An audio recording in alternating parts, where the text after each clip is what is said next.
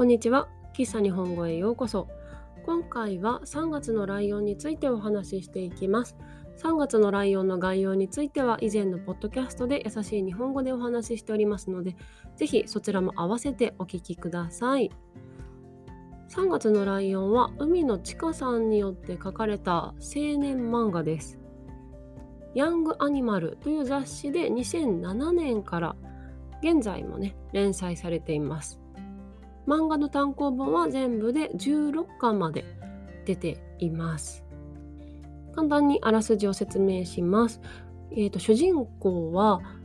桐山玲君という高校生の男の子です。彼は小さい時に家族を交通事故で亡くしていてお父さんの友達の将棋の棋士将棋のプレイヤーである幸田さんに引き取られて幸田さんのお家で生活していましたそして15歳で、まあ、桐山君もお父さんや幸田さんと同じように将棋をしていてプロの棋士になるんですがその家族とね折り合いが悪かったということもあって一人暮らしを始めます。そして一人暮らしを始めて高校に入るんですけど高校でもこうあんまり馴染めずそして将棋の方もねあんまりいい成績が出ないというような時期が続いていました。そしてそんな時に先輩の棋士たちの飲みの席に桐山君は参加するんですがあのそこで酔いつぶれてしまって酔いつぶれてこう道端に倒れていたところを川本あかりという女の人に介抱されます。そしてその介抱されたことがきっかけで川本あかりちゃんの家族の人たち川本あかりちゃんは3姉妹なんですけど、えっと、そこもあのお父さんお母さんは一緒に住んでいなくて3姉妹と交流をするようになるというお話ですそしてこう3姉妹と交流を持つようになってれいくんの桐山くんの、えーと生活であったりとか桐山くん自身もちょっとずつ変わっていくというようなお話です。まあ序盤ですけどねはい えっとね3月のライオンはすでにアニメ化もね2期かなされていますし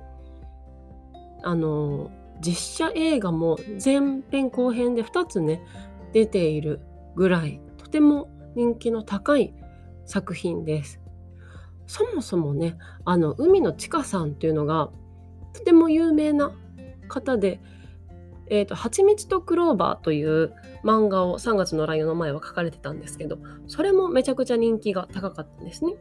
でそれが連載がというかあの終了して3月のライオンを書いておられるんですが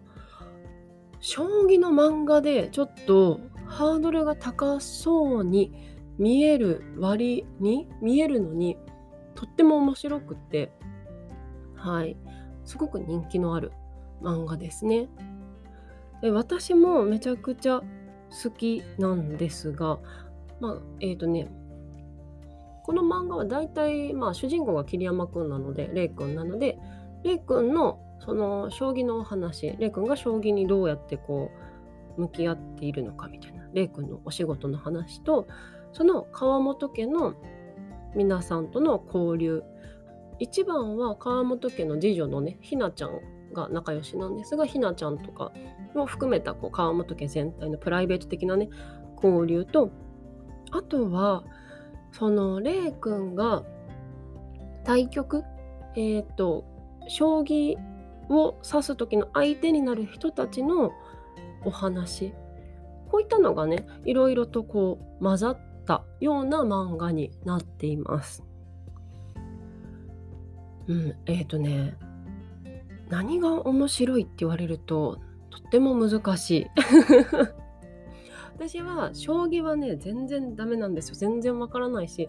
一回やってみようと思ったんですけどまあいろいろあってね。あのアプリとかスマホのアプリを携帯に入れて一時期やってた時期もあるんですけどあも全然ダメで全然 はまらず。であの本当に全然将棋がわからない人間が読んでてもめちゃくちゃ面白い漫画です。まあ、将棋はとても大事な題材ではあるんですけどもやっぱりこう将棋に向き合う人たちとかそのレイ君の周りの人たちのこう心の動きみたいなのが、はい、細かく書かれてるのでそういったところがねとても楽しく面白く、はい、読んでいます。この漫画に出てくる人ってあの全員いい人なんですよね。あのあんまりいい書かれ方がてかレイ君からしたらあんまりいい相手ではないというか何て言うんだろう。あんまりいい関係でない人とかもたくさんいるんですけどでもなんかその人一人一人を考えていくとやっぱりねなんか悪い人がいなくって。であとこう将棋に関して言うとあの皆さんプロの棋士の方で一人一人がこう将棋に対してどのように向き合っているのかみたいなところがよく書かれているので私そういった点ではちはやふるとかも好きなんですけどあのちはやふると違ってこれに関して言うとあの全員がほとんど大人なのでそういったところがねやっぱり高校生がこう部活に打ち込むみたいな話と大人が大人の生活を抱えた中でどうやって仕事仕事ではあるがっていう感じですよね将棋って。そういったことに打ち込む姿っていうのはやっぱり面白いなと思います。一人一人やっぱりバックグラウンドとかも違うのでねなんか家族のこととかそれこそね。はい。そういったところが一人一人いろんな棋士の方がいるのでこの人好きだなみたいな人は皆さん読んでる間にね出てくるんじゃないかなと思います。まあ、それはそれとして、まあ、将棋パートもまあそれはそれで面白いんですが私はやっぱりあのプライベートの川本家の3人とのやり取りがとても大事だしとても好きなんですよね。で特にこの全員のキャラクターの中で私は川本家の次女のひなちゃんが一番好きなんですけどひなちゃんがねもう本当に強くって中学生かな？出会った頃は中学生で物語の中で高校生になるんですけどひなちゃんはね中学生とか高校生なのに、まあ、川本家の3人全員ですけどいろんな苦難がねあの出てくるんですよ。その中ですごくね頑張っているしとても正しい正しいっていうのはなんか正しいことって、まあ、どの場面においても絶対にいいこととは限らないとは思うんですけどひなちゃんがね正しいのはねすごくいいこと。